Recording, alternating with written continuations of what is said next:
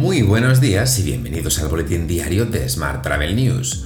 Hoy es martes 19 de julio de 2022 y lo creas o no, hoy es el Día Mundial de Sacar la Lengua. Yo soy Juan Daniel Núñez y esta es la edición número 980 de este podcast diario. Hoy comentamos datos de turismo internacional correspondientes al mes de junio y desvelamos quiénes son los hoteleros mejor pagados del mundo. Ya sabes que puedes suscribirte a este podcast en iTunes, Spotify o iBox, pedirle a Siri o Alexa que reproduzca nuestro último programa y que también puedes escucharnos cada día en radioviajera.com. ¡Comenzamos!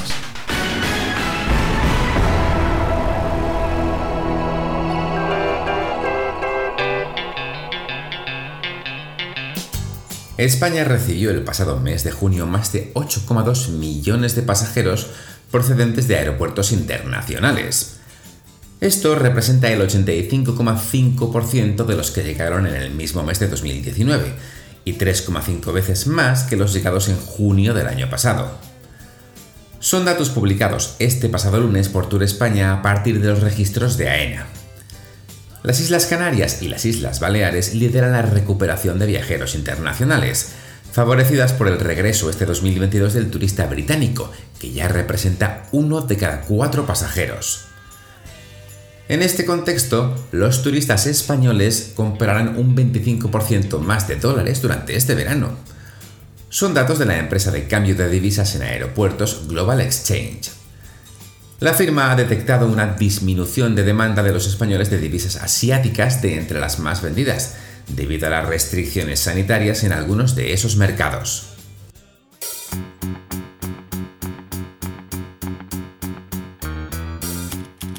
En la información sobre agencias, te cuento que Juanjo Cabello, hasta el momento Managing Director de Travel Advisors Guild, ha acordado con la asociación dejar el cargo para emprender nuevos retos en el sector.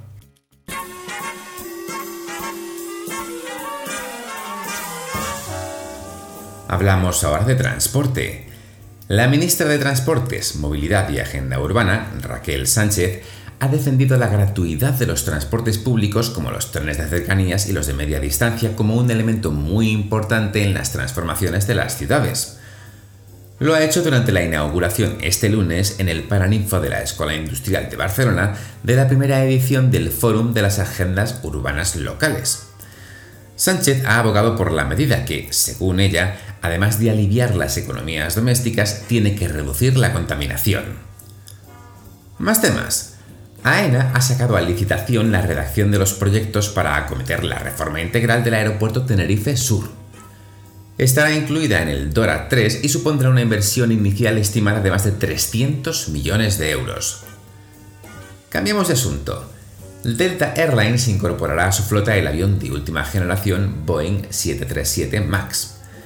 La aerolínea continúa renovando su flota para elevar la experiencia de los clientes en vuelo y mejorar la eficiencia del combustible. Mientras, Qatar Airways ha ganado el premio a la aerolínea del año, a la mejor aerolínea de Oriente Medio y a la mejor clase business en los premios Airline Ratings 2022. Por su parte, Emirates Flight Catering inaugura en Dubai la mayor granja vertical del mundo. Bustanica ha presentado sus instalaciones agrícolas con control medioambiental de 40 millones de dólares de inversión. Ahorrará anualmente más de 250 millones de litros de agua y producirá más de un millón de kilos de productos libres de pesticidas, herbicidas y productos químicos. Volvemos a hablar de movilidad, porque Free2Move ha anunciado hoy la finalización de la adquisición de ShareNow, con esta adquisición, Free2Move continúa con sus planes de crecimiento como líder mundial de la movilidad y expande su concepto de Mobility Hubs a 14 nuevas ciudades.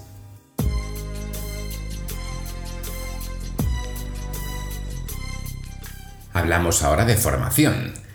31 estudiantes brillantes de La Roche Marbella investidos en el 37 capítulo de la fraternidad hotelera ETA Sigma Delta. Fundada en 1978, es una prestigiosa fraternidad hotelera internacional que reconoce la excelencia académica y profesional de los estudiantes de dirección hotelera de las mejores universidades del mundo.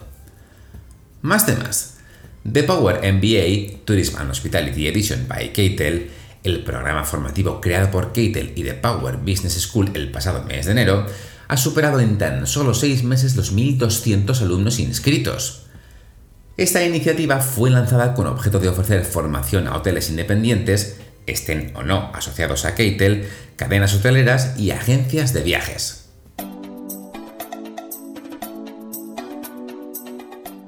Vamos con la información sobre destinos. La Asociación de Oficinas Nacionales Extranjeras de Turismo de España ha elegido a Dominique Molin como nueva presidenta de la organización. Molin, que hasta esa fecha ejercía como vicepresidenta, sustituye en el cargo a Dolores Pérez Frías. Más temas. Paradores y Foto España organizan en Cantabria un taller con el fotógrafo Eduardo Nave. Se han unido por primera vez para organizar del 9 al 11 de septiembre un photowalk en el Parador de Limpias de Cantabria, un taller orientado a fotógrafos de todo tipo de la mano del fotógrafo valenciano Eduardo Nave.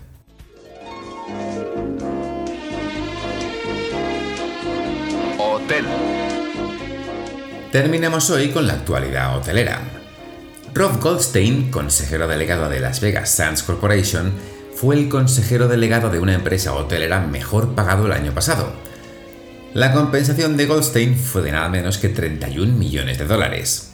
Mark Hopalmasian, presidente y consejero delegado de Hyatt Hotels and Resorts, fue el segundo consejero delegado de hoteles mejor remunerado en 2021, con 24 millones de dólares. Le siguen en la lista los CEOs de Hilton, Caesars y Marriott. Puedes ver la lista completa de los 10 CEOs mejor pagados en smarttravel.news. Cambiamos de asunto.